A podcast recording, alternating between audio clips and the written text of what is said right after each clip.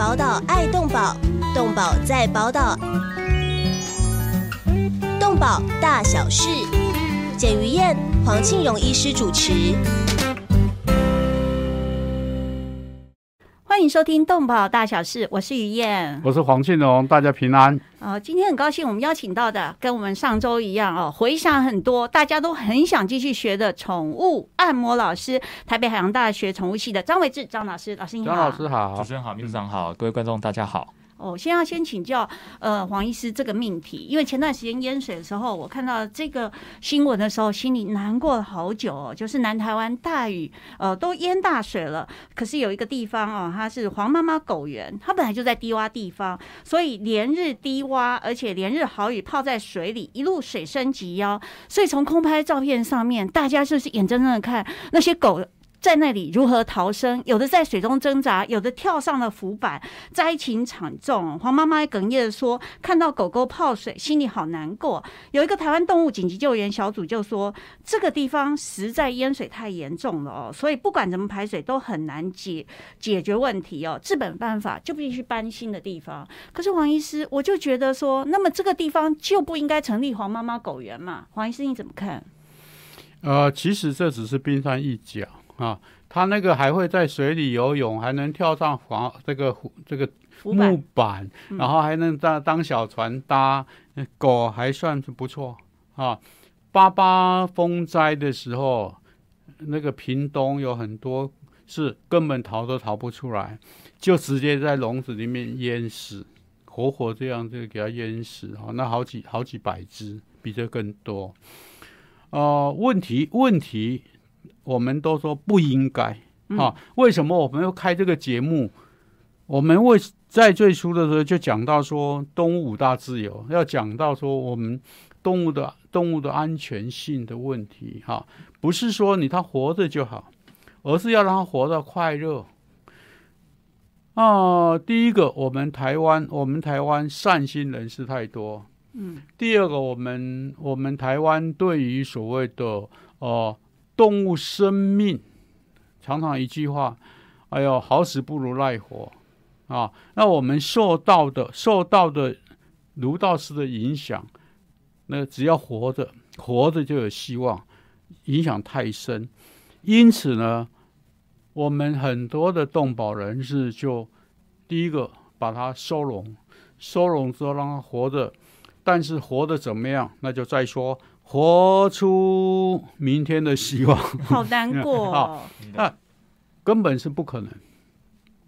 那在这种情形之下，就造成就造成我们一般的民众对于所谓动物收容所的反感。那绝对不可能。我一直认为，我们的收容所。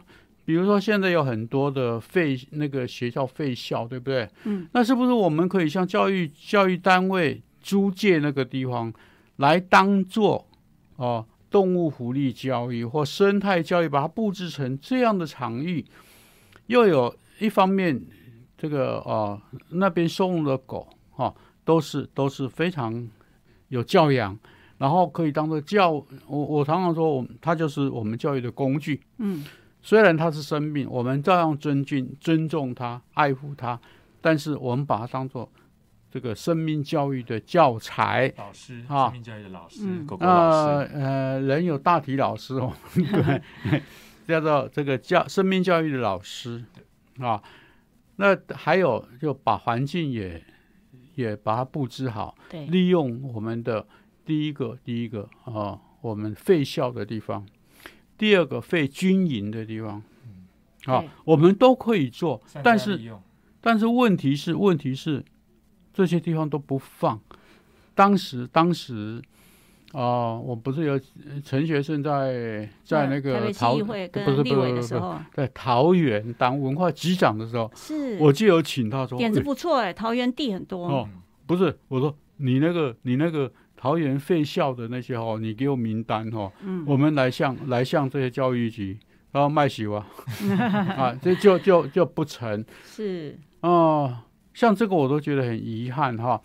啊，很那我常常想这个，但是狗园低洼的地方本来就不应该设在那，设身处地，换个立场来，像你看到这种地方，你就会觉得不应该存在。嗯，同样的一般老百姓，只要是像我不是在嘉义买一块地，想要盖一个兼具生命教育五星级的啊那些的长这个动物收容所，结果结果。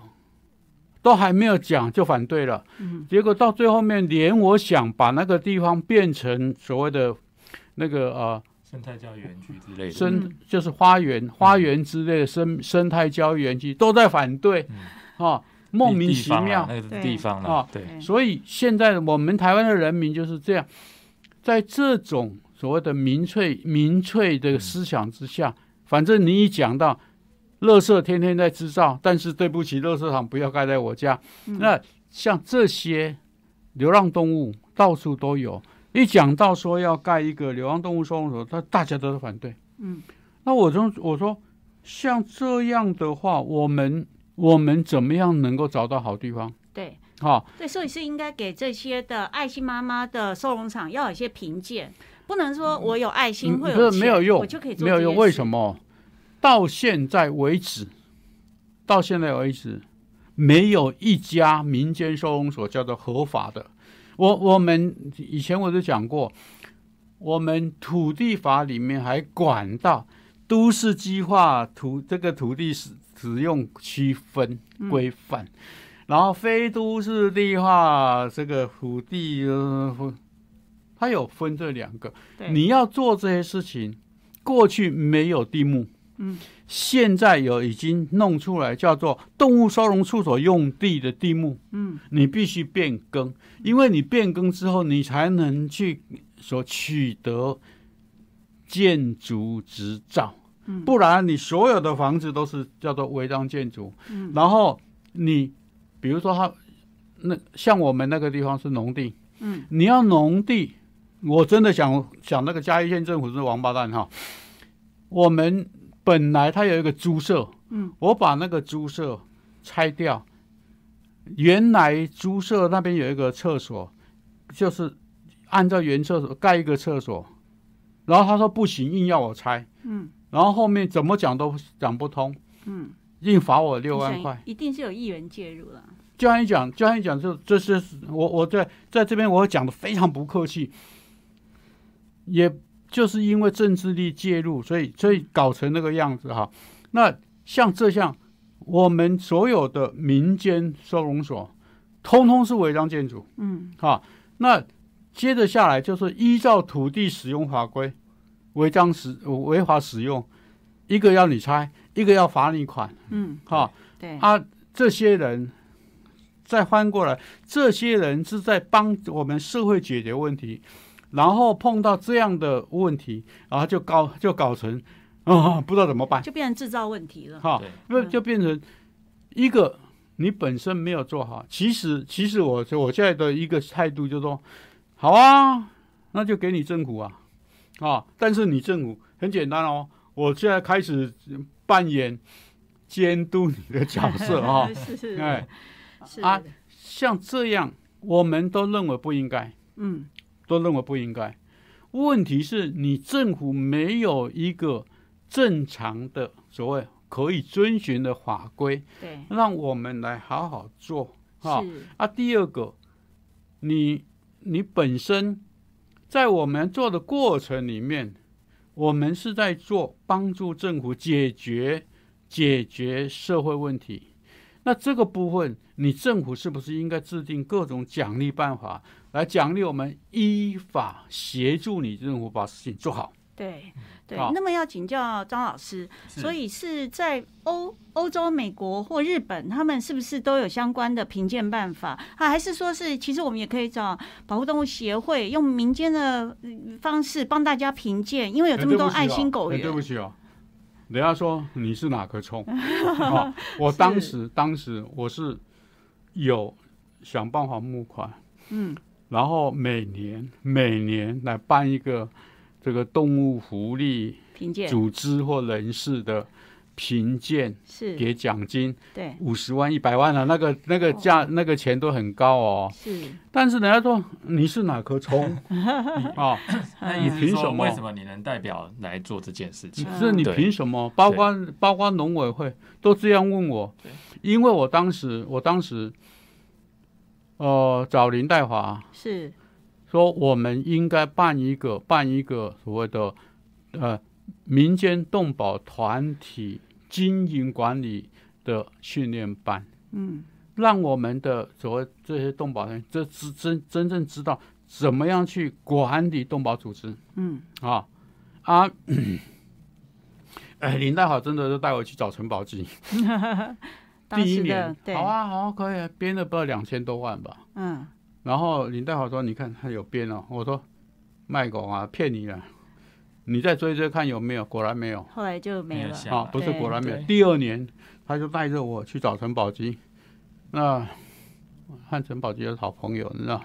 嗯。然后就讲了，就是硬逼他们一定要编，就编了两千万，分两年、三年吧。做了评鉴啊？做了评鉴，就是出来就就是不是评鉴是训练是啊？结果呢，就是问我要怎么样做。然后呢，叫别人来做啊？那我说，反正我我的目的达到就好。对，不一定要我们做啊，我的目的达到就好。社会可以进步，就是我们的目的。让这些动保团体能够真正知道进步。然后我自己我自己有办一个怎么样募款？结果呢，我讲的当然都是原理方面。然后你要怎么做到，人家会捐钱给你？结果人家是是。第一个问我说：“哎，我们要的是去去哪里募款？”我说：“找郭台铭。金主，其实这都是专业的，不是不是。现在的人就是你自己的基础不打好，比如说我们保育场，我我真的告诉你哈，我我现在都不管了啊，你你自己可以看是不是有有某种程度的变质，嗯啊，你自己应该。当时我是做到什么？不然的话，人家不会不会赞助我们。对，啊，像这些都是你自己必须要先打好基础之后，对，社会赞同才会支持你哦。是啊，这个是力量了啊，这个是做任做任何任何一个啊，不管是教育事业、公益事业也好，你必须要做到。是你做不到，你一天到晚在外面吹牛没有用。对，那么欧美的马场哦，是是不是也有一些这样的制度？对他们其实我们不讲收容所，他们就是基金会。那再来，他是基金会办的啦。对，就是他名义上可能是不隶属政府。可是像华盛顿州这边，当初我们去接触到这个宠物按摩的时候，他们州政府就有立案，可是他好像是在卫生署辖下的管理机关单位，就如同我们县政呃市政府机关辖下的一些动保处或者是行政院下面农委会这样子，对，权责范围是这样区分。那其实我们有时候很熟悉美国，更不更不能。在这边说我很熟悉日本，可是就我们跟美国这样接触，我觉得他们就控管的就很好。第一个，刚刚秘书长有讲到台湾，我觉得那是文化，我们是需要先做出来给人家看到之后，才有力量，才有。我我意思，我常常讲说，呃，我我们是这个大陆大陆法系，人家美国是海洋法系，海洋法系是鼓励鼓励。对，你你有什么创意？你想法？你你提个案，对，他觉他就会。不能说实现你梦，他就让你去做，让你去发展。那我觉得在这个之在这个信任基础有关系之下，他做起来他就不会碍手碍脚的。我坦白讲，你只要有创意，你对，而且他就我觉得，因为他是我觉得是人权主义嘛，对不对？美国对他就是你去做，你做出来鱼帮鱼帮水，水帮鱼，政府哎。他也好，因为对这个考那个 society 对这个社会社区也好，他就建立起来了。对，其实我觉得台湾也到了这个康章，就是台湾人大家都很有爱心，但光有爱心是不够的，我们要用集体的力量，用我们的智慧把事情做得更好啊！希望不要再有这种生灵涂炭的事情哦。我们今天请到的是呃台北海洋科技大学的宠物系张伟志老师，等一下我们要来谈谈大家引颈期盼的宠物按摩。h 很 l 是 Good night。动物保护工作不仅仅只是关心流浪猫狗而已，而是包括了在天空飞的、地上走的、水中游的各种动物。在专业化时代，从事任何一种物种的保育工作，都需要专业的人才与大量的物资，长期的投入，才能显示出成效。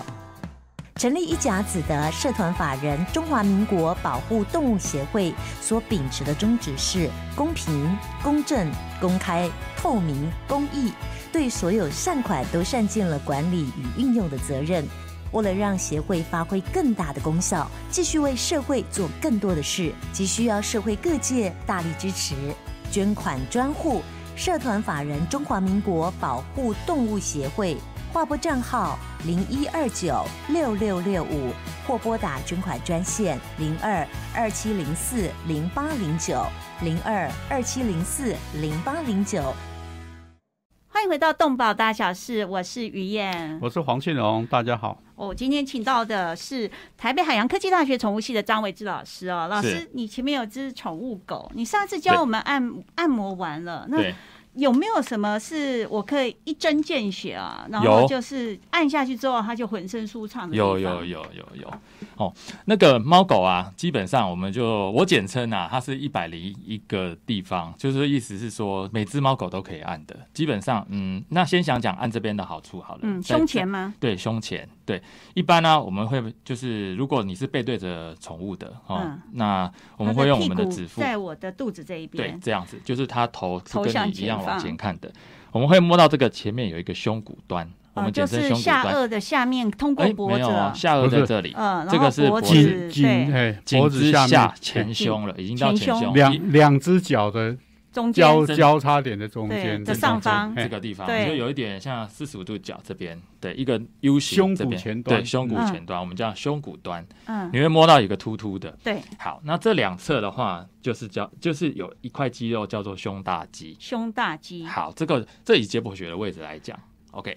好，再来按这边按这边的好处就是说，因为它两只手分别按两边的胸大肌。呃，一般我们对宠物按摩的话，我会先施以单边，嗯，我们不会像人人惯性就是两只手要同样做同样的部位，但是对对宠物按摩来讲啊，就是对反应的来讲，我左，因为它身体就这么大，你看我们人那个一个重量下去，手的力道下去。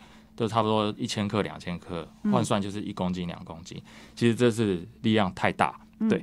那这边的好处就是说，它其实这边也有一些淋巴腺，嗯，对。那淋巴腺的话就是排毒嘛，嗯，对。所以这个的好处就是可以刺激它淋巴系统，也是从上而下顺着毛摸，顺着毛摸。那它的脚一直摸到大概是这个肋呃肋骨。在肋骨下方，就是胸下了。肋骨就是脚旁边了，就是大概是前肢的内侧。对，那不超过胸肋骨的后端。是，对，肋骨的话会有十三十三根肋骨。狗、猫都是。对，就是摸得到。对，好，嗯，特别哦。是是，摸得到一个一个慢慢摸它的肋骨。不是摸肋骨哦，要摸肌肉。我们按摩是对于肌肉。对对对，跟各位刚刚介绍，按摩是一定要接触到软组织。好，那。俗称啊，解剖学猫 fiber 就是原肌纤维，嗯，那你就就不要说什么组织纤维不懂，就是肌肉软组织软软的地方，就是我我今天前提不管说它是肥肥胖还是过瘦，嗯，基本上一定有软组织，对，好，我们以皮肤表层毛发表皮真皮层，下面就是脂质层，再就肌肉层，嗯，对，有这个结构性，对，好，那我们按的话。呃，我还记得上一集有提到，就是指腹啦，然后掌心啦，还有掌根。对，那以我如果打假设啦，这一只是大型犬，基本上它前胸是就比较宽。对，再来一些特殊的犬种，比如说发豆、英豆，它那个前胸是比较开的，嗯，那个肌肉结构性比较比较大，对，真的有胸肌的感觉，你就其实可以。绝大多数就就用我们这个掌根。哦，就是手握拳的时候下接接近这个地方，接近这边掌根，然后这个这个叫这个部位叫做大鱼肌，大鱼肌，这个部位叫小鱼肌，对，拇指下方，然后小拇指下方这个掌的部位，因为这也相对用这边来按，对，用来这边来做按摩的方式。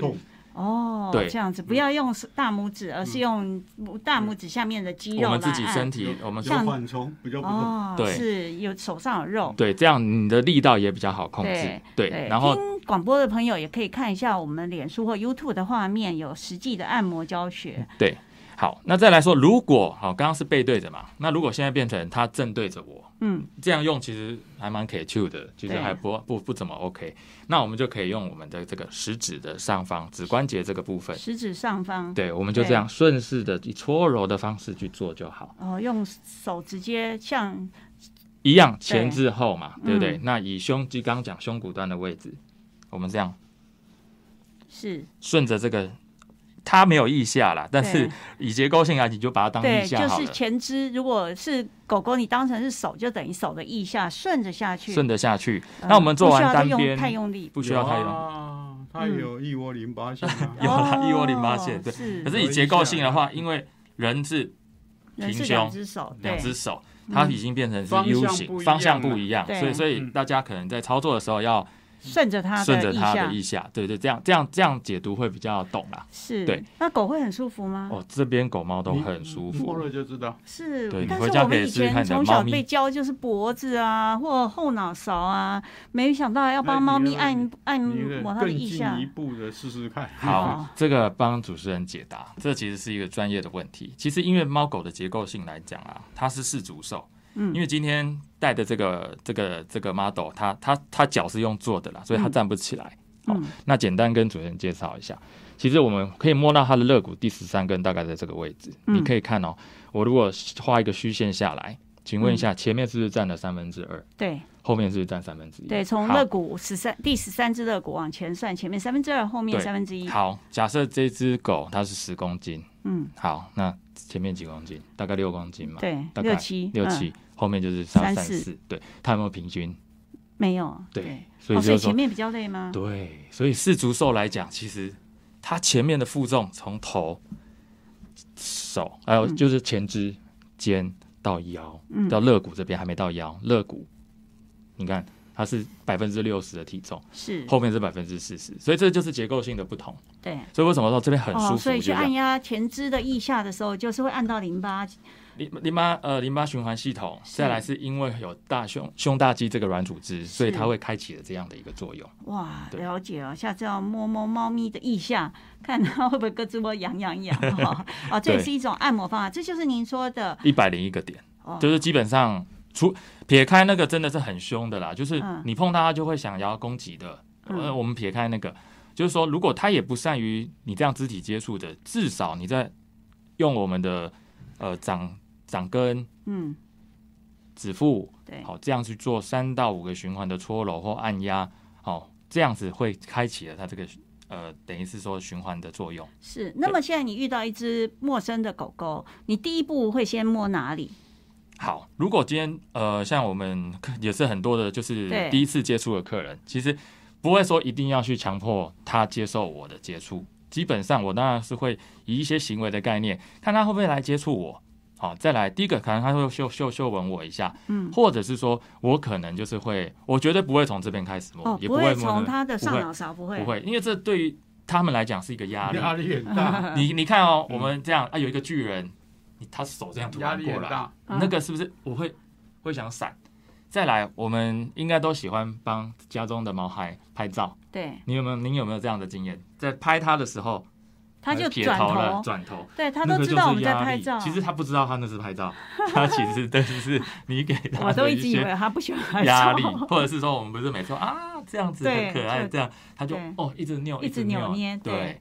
好，所以说呃基本上我就是会从第一步。下下哦，颚下颚这边开始，然后或者是是。说这样抓它的这下巴。下巴这边这样搔对。痒一下，然后慢慢的就是用我们最轻最轻最轻，我都讲啦，就是说你接触到它的毛毛发，我们一般讲 fur 这样子，这样子轻轻的就好。下，对，一点点，先一点点，对，就是上而下，前而后，嗯这样就好。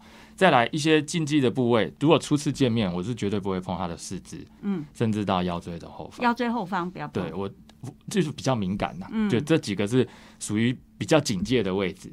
对，，一般第一步我就会从这边开始。对，然后接着慢慢摸。那如果一只不认识的狗来送给你按摩的话，你大约就还是还蛮乖的，你还是还蛮乖的按个二十分钟吗？呃，基础的话，大中小型犬的话，基本上就是以二十分钟。嗯，对，那我也曾经遇过，反正按一按它五分钟、六分钟，它就起身，它可能晃一下，嗯。或者是说，哎、想去喝个水，这其实跟人的按摩是一样，嗯。你水分会透过一些正常的力道的挤压，它会消耗掉嘛，那会不会口干舌燥？会。会，还有放松到，哎、他就起来，然后找地方要干嘛？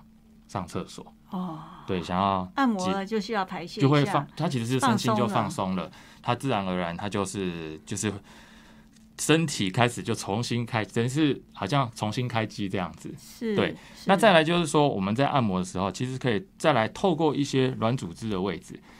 接下来可能就是要讲看肩颈的部位了。肩颈，对，其实哦也有。那一般耳朵后面，耳朵后面一般我们就是会以头盖骨后方嗯这个很像我们人的枕骨下方。嗯对那再来肩肩颈线的话，我们一样从中间后脑勺嗯，中间一分为二，左半边跟右半边。好嗯，这个就是这个的解剖学名叫做头臂肌啦，但是你不用去记这个这个位置，这个就是反正就是肩颈的这个大肌肉好了。嗯最主要就是左弯右弯上抬下抬，是，像他们吃饭啊、喝水啊，不是会用到这个力道吗？对再来，刚刚有讲到那个结构性问题，你看他们每天起来头一定要仰起来，对你这样有没有辛苦？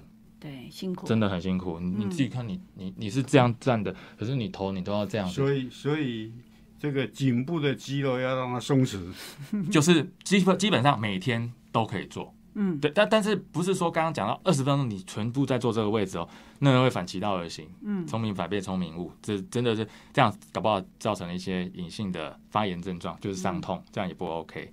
有没有被按到痛的？嗯，那就是、啊就是那个感觉，就是不 OK 的。对，。就我用自己按摩枪打自己，打到了都打发炎了，对，就是过量了，太对。太用力，太用力，时间太长，力道不对，这个嗯都是我们要注意的。好，那再来这个部分来讲的话，刚耳后的部分，呃就是我们以后头盖骨啦，后头盖，后头盖骨，嗯。对，那分为左右边。对，对。让你的猫或狗面对你自己，对，呃，都可以面面对我自己。其实以安全安全守则的话，绝对要猫狗的头面对外面对外比较面。安全，今天不是居家饲养的，就是不是我自己的、哦。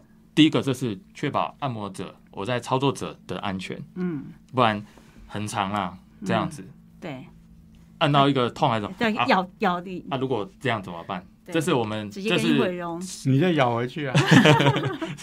很长，对，这是开玩笑的说法。可是美国那边我们还是谨遵，对，这个是安全性。对，对，再来就是说，我们在按，也不要说求好心切，他就已经在地板，然后你就这样很姿势很别扭的。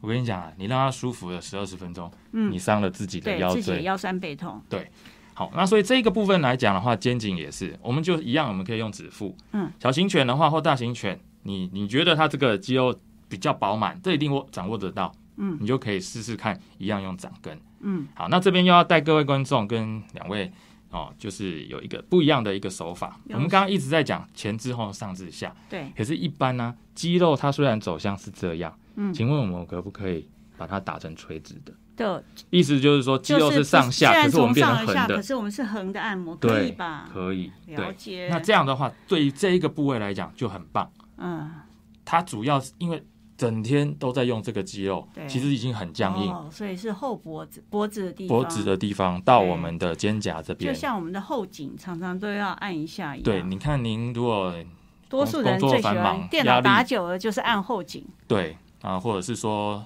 适度的去热敷啊、放松啊，这边都可以做。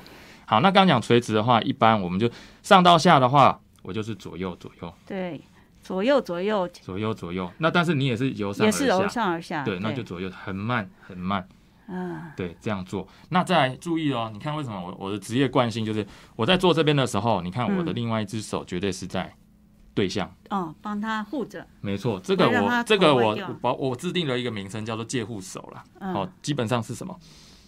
不歪掉以外，其次是，你看我如果没有，我如果对我如果没有对推推移的时候，我如果没有这样辅助，它很容易这个岛，它本来已经要放松了，它本来已经要眯眯眼，可能想休息一下，你突然来一个这样，我跟你讲，吓醒后没有好感了，下次你再做这个，它他开始又害它可能又犹豫了，哎，你会不会这样害我又跌倒？是，你会不会又这样让我不舒服？对，可是你这样有这样做，我跟你讲，虽然不像打针吃药，我马上做就有效，可是嗯基本上，嗯，不要说每天这样做，你就是有时间、固定的时间、固定的频率、固定的环境，你去制造这样的氛围，你可能做个习惯二十一天养成了。他慢慢的、慢慢的就会接受，所以，所以一切就让他顺其自然。第二，让他觉得很安全，对，很放心，对。哎，你不要随便随时搞一个什么怪，让他让他一下子吓到，对，那你就很难伺继续伺候他。对，是，所以像这样的一般宠物按摩，大概。呃，要每天都按摩个一两次来培训我们跟他的感情吗？哦，如果说我们只是要建立亲密关系，我大大可建议就是各位观众跟两位，就是这基本上我投其所好就好。嗯，一般四个字，见好就收。嗯，这什么意思呢？这其实也是我这我这样细数一下，这样也十十年有了。嗯，我在从事这个，从美国二零一一年拿到这个执照。对对，这十年的经验。让我建构一个见好就收，什么意思嘞？我有可能今天只做三十秒，嗯，好，我在这个部位我就不做了。了解。然后为什么嘞？因为让他感觉到，嗯，我我我还不够啊，我还要再来再再来再来再来，好，可能一两次我就好，再做一次一点点，嗯。好，就结束。吊胃口。可是这个就是跟跟他拉近心理关系。下一节再继续吊胃口。对啊。好的。哦，我们现在访问的是台北海洋大学宠物系的张伟志老师哦，很精彩哦。休息一下，马上回来。动物保护工作不仅仅只是关心流浪猫狗而已，而是包括了在天空飞的、地上走的、水中游的各种动物。在专业化时代，从事任何一种物种的保育工作，都需要专业的人才与大量的物资，长期的投入才能显示出成效。成立一甲子的社团法人中华民国保护动物协会，所秉持的宗旨是公平、公正、公开、透明、公益，对所有善款都善尽了管理与运用的责任。为了让协会发挥更大的功效，继续为社会做更多的事，急需要社会各界大力支持。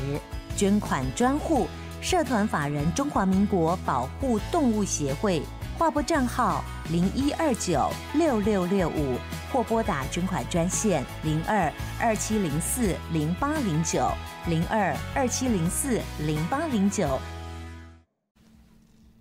欢迎回到动保大小事，我是于燕，我是黄庆荣，大家平安。呃，今天的贵宾是台北海洋大学宠物系的张维志老师哦。老师刚刚讲了这么多，帮动物马杀鸡，这个服务真的很好哎。不是我们，我们今天都是在介绍哈，这个我们听众朋友，台湾很像到处都有钱赚的感觉哈。这但是问题是你要愿意愿意去学，愿意去做，对，因为。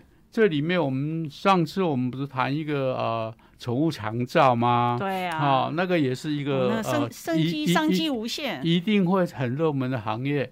呃啊，再来就是我们在这个今天讲的呃宠物舒压、按摩舒压，对，那现在有费用吧？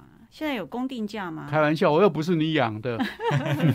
对，帮别人帮别人的宠物来按摩舒压的话，其实其实这里面我会建议哦，我们的我们的那个呃宠物美容师啊，在做宠物美容完了之后，其实做美容是一个很累的事情。对，做完了之后顺便。给他做这个啊，这个按摩舒压，让这让这让让这只宠物哈以后更喜欢来。会有会有会有有。有这这这这这这目前也相关的特宠特宠行业，或者是宠物美容店，它都有在做特定宠物。对，现在这个部分这个部分，我我是会会衷心的建议哈，嗯。呃，我们宠物美容师。这个部分可以可以啊，想办法去学习，然后增加你呃美容美容店美容店里面的服务服务项目。附加价值。是。增加收费。对，而且这个下来要是呃人家觉得很好的话，呃商机无限，而且持续到永远。嗯，现在目前的定价大约多少呢？因为人按摩的话，大概也是半个钟头到一个钟头，也是一两千啊。对，差不多啦。这个因为狗狗、猫咪它的按摩的时间更不容易，对吧？对，就真的比较不容易。而且狗狗还会咬人。呃，撇开撇开攻击性的，其实有的就是说行为行为不要太过于，就是说看到人就想咬或攻击。猫也是的话，没有这个这个，我我只能说哈，呃。老师老师的功力。啊，真的啦，这个这简单讲，这个出去了哦，这个真的就是做做技术的、做口碑、做品质的，就是说可以做，基本上我们一定是可以服务到。是，如果不行，当然我们看他的直接直接看到他的现况或接触的状况，其实就其实就可以就可以判定他能不能接受这样按摩的状况。对，四十分钟大概收一千多。那老师，你以前呃，你二零一一年就回台湾了嘛，对不对？对。那有帮大型犬就是固定的做过这种按摩服务吗？狗狗看到你是会很高兴还是很害怕？基本上绝大多数啦，如果第一次不熟，呃，以目前的技术，就是可以在这边直接挂保证，大概三次就可以让他完完全全的掌握到我去他家接触他身体在做什么。嗯，他就躺下来。他看到你就躺下来了。呃，目前来讲也有，就是我不用我在他家门口，他就可能摇着尾巴等我进去。哦，太厉害了。对啊，当然现在我也有跟、我有跟一些动物医院或者是从特宠配合，对，嗯那这个就是属于就是单一的一对一的客制化服务，嗯对，那再来其次就是说有一做一些教学啦。那其实对于说你说要去跟狗狗，我们现在讲的可能就是比较以动物福利。其实刚才讲到美容师，他为什么可以在美容后再帮他做一些舒压，甚至在洗澡的时候就可以帮他按摩啊。洗头的时候不是都会洗澡就顺便，洗澡的时候就顺便，啊就跟我们人去美容院，他不是洗头前都会帮你头皮舒压、肩颈舒压一下。对，嗯其实那就是一个放松。我觉得那个不能说是 SOP，我觉得那个就是一个附加价值。再来就是说，其实要讲讲了三点诉求啦。第一个就是毛孩的动物性福利，嗯这些所谓的铲屎官，就是你我嘛。你看我们都有养毛孩，你一直是把屎把尿，嗯对不对？可是你在把屎把尿，第一个你你有没有关怀到他的内心？嗯不是说养宠物就啊，我喂它啊，我有遛它啊，我有帮它清洁，这样所以啊，就好。所以我就不是说，嗯。我我我们他在我们家里是压力很大的啊，嗯。呃，一天到晚要看这个这个虎养鼻息，看你的脸色，嗯。而且你又不懂他要什么。对。啊，所以所以我就说这个这个宠物舒压是一个非常重要的东西。对我出门的时候，我的猫就是隔着电梯在里面哀鸣，它我就跟它说拜拜，喵它说喵啊哇就过来。我回来的时候，通常我一出电梯门，它就从房间冲到门口迎，接你。他每天都在等我回家真的而已。对，没有他那个时候等你啊，其他时候都在睡其他时候觉都在睡觉，真的，绝大多数猫狗，我们人我们人们出去工作的时候，他可能等你的，你出去他会大概会在门口，可是他等下做他的事，吃吃饭，喝喝水，他就下午都在睡觉了。对。所以要被他骗。对，是。可是说，就说铲屎官这个，我们不是说只是饲养它，大家还要去了解到它的心情，对，就或者是说去教育他，去爱护他。再来就是透过学习这些，刚刚其实这这个几个段落都有介绍到，其实一些小小的按摩的方式，要怎么样刺刺激到他的反反应啦，或者提升他的一些代谢啦、循环啦，然后。让他自己免疫系统提升啊，或者是降低那个神经敏感的焦虑啊，等等，这些都是我们在这个做这个宠物按摩的，你必须要学的课题。对啊，对，我想请问啊，要是是有有有焦虑症的，呃，要怎么按摩让他这个好，让他更舒缓？好，我分为两个层次。一般啊、以美式的话，它第一个叫做 maintenance massage，保持维持现状；第二个叫做 advance，就是再进阶一点。刚刚秘书长提到的，他本身就有焦虑，他本身就有情绪或者是敏感的部分。第一个啦，呃，我们介绍过中枢神经系统，最大的跟脑脑部的地地方的位置就是在头盖骨上方。嗯对，好，这边就来露一手啊，一些小技巧。一样，我们有一个指腹，嗯好，我们以接触的感觉来讲的话，我们可以用很像很像水母在动的那样的感觉，好、这样不断的去搓揉他的头盖骨，嗯。好，这是仅止于接触，就是说初学者或各位观众，你现在就可以试试看。好，可是但是不要去硬抓你的毛孩过来了，你这样是在强迫他。让他让他很自然，你要就很自然，或或者是对对，而且不要是你去，嗯，是要他来，他走来的时候，这很重要。嗯。你去跟跟跟家里如果有小孩子一样，你总是来了加崩啦，吃饭、你这样喂，以后他就是等你来，等你来，就是什么都依赖，不去决定。可是当他是想过来的时候，哎，你在做，我跟你讲，那个就是这加倍效果。好嗯那再来第二个，我们是不是有介绍到这个头臂肌、对，肩颈的部位。嗯，其实这个就是学问啊，就是可能大家有兴趣的，我自己也有出一本书，大家可以就是 Google 叫什么名字？呃，宠物按摩的指南，就是你打你五南书局，五南书局，张维志老师。，对，然后四尾巴的维志是言字旁在志气的志。然后博客来你也搜寻得到，对，嗯这边就有教一些小技巧，那位置都有很明显的提示。那这边我们就在广播节目这边先先介绍一下，大概就是后头盖骨下方三分之一处，大概整个这个头皮肌的位置，它其实就是一个脑的第十一对神经的传输沿线，嗯看不到。嗯，那个除非你用超音波，对但是我们不是医生，我们不能做到这样子。但是以你学习这个宠物按摩的技法，我们就是了解了整个身体的结构跟肌肉软组织，还有它对应的一些部位。刺激反应，还是说有什么样的舒缓的一些帮忙，或或者是说训练它的肌肉，我们应该怎么调整它走路的状况？对，嗯，那这个部分就是可以去按它的头臂肌的部位。是，但是我们现在很多的美容业者已经新投入这个行业了，他现在也想要来跟老师学习，因为听听了我们这一集之后，觉得哎，如果能够多一些按摩技巧，搞不好这个行业会更加进步。那我们有没有什么证照可以考？那要如何去报名？难道要重考大学去台北海大的宠物系吗？其实是不用啦，基本上呃，我们就区分，我刚刚有讲到了一个就是 maintenance massage 跟 advance，再来第三个，美国那边还有像日本、香港，它是可以认可的，叫做 rehabilitation，就是复健。所以我要去考日本的证照和美国的证照吗？现在就是说吧，对，加上语言的隔阂，加上这个你一定知道变成岳阳啊，现在又有疫情，不可能嘛，对，所以就是说，嗯，台湾当然也有，但是百家争鸣的状况，大家就是要去细数一下，比如说看一下课程大纲，比如看一下他的教学状况，可是不一定有证照。呃，基本上现在就是有结业证书嗯、那个证照这个部分，那个到现在为止，我们我们还没有建立制度啦。政府机关还没有建立证照制度，对嗯，我们当然衷心的期盼，对我当然衷心的期盼，这个就是很需要吧？因为其他国家全都有证照了吧？目前来讲，没有其他没有其他 没有，就他们以协呃美国就有，因为它是哎完全是州政府。欧美。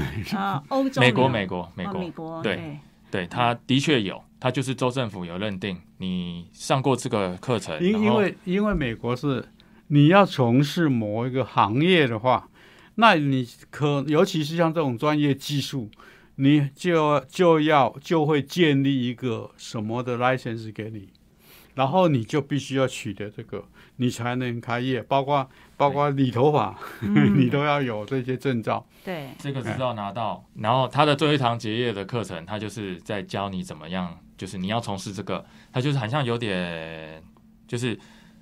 类似那种教育训练的啦，就是说你可以怎么做啊？你虽然学到这个技术，你应该怎么样去发展，再去造福这些毛小孩。一方面它是保障消费者了。对，啊，第二方面，它利用这个机会加强你的专业技术，会会让整个社会变得更好。理论上了哈，是啊，卖执照的是不是有啊、应该也有吧？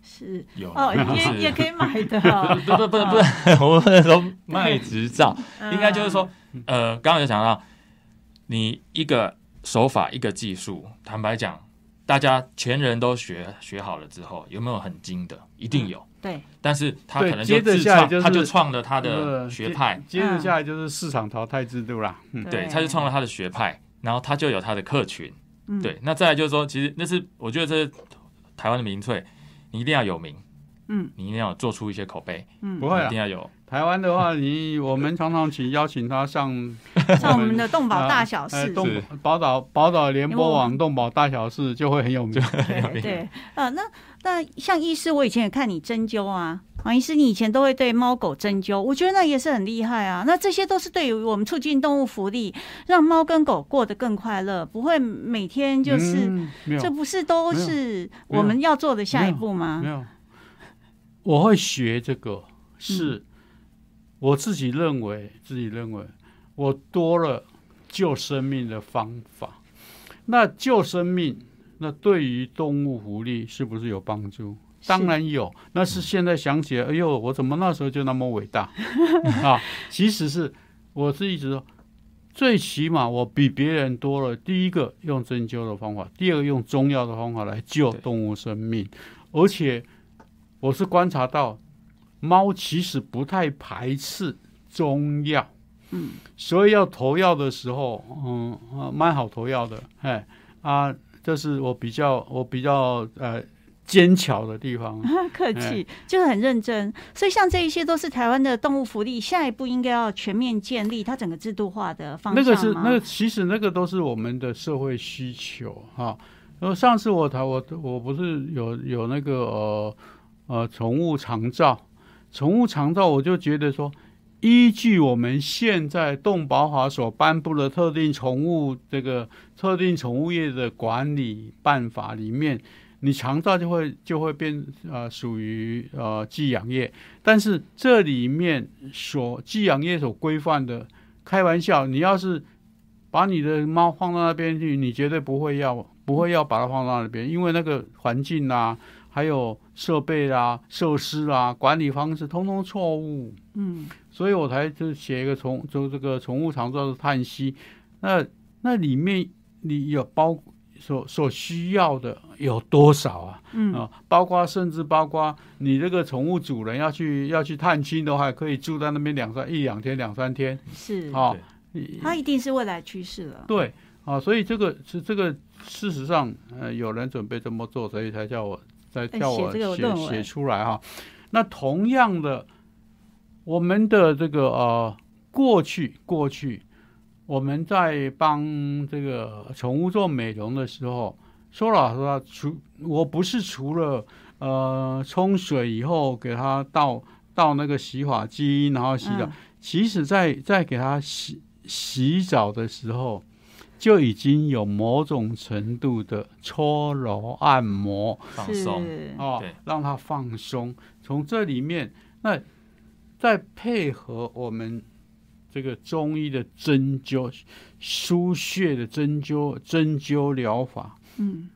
那它确实是有用的啊，嗯。哦，包括这其实不只是这些，包括你怎么样促进它的呃胃肠功能，促进食欲，甚至包括呃怎么样让它排便排得更顺，什么之类的，嗯哈、对。这些通通通通都有效。我们现在不讲医疗，我们讲从按摩里面去，在不小心你碰到哪些这个输血哈，是。啊，我们我们叫做输血，一般人是读鱼字啊，嗯。其实不是，那个是读书了哈。是。啊，像胃呃肺对腧、胃腧、肠对腧之类的哦哈。是啊，穴位就是什么呃前前三里后三里什么这这些，那不同的地方，嗯那这些地方确实呃有是有用的。我曾经碰过一只狗，啊、它本身呃鼓胀的很厉害，嗯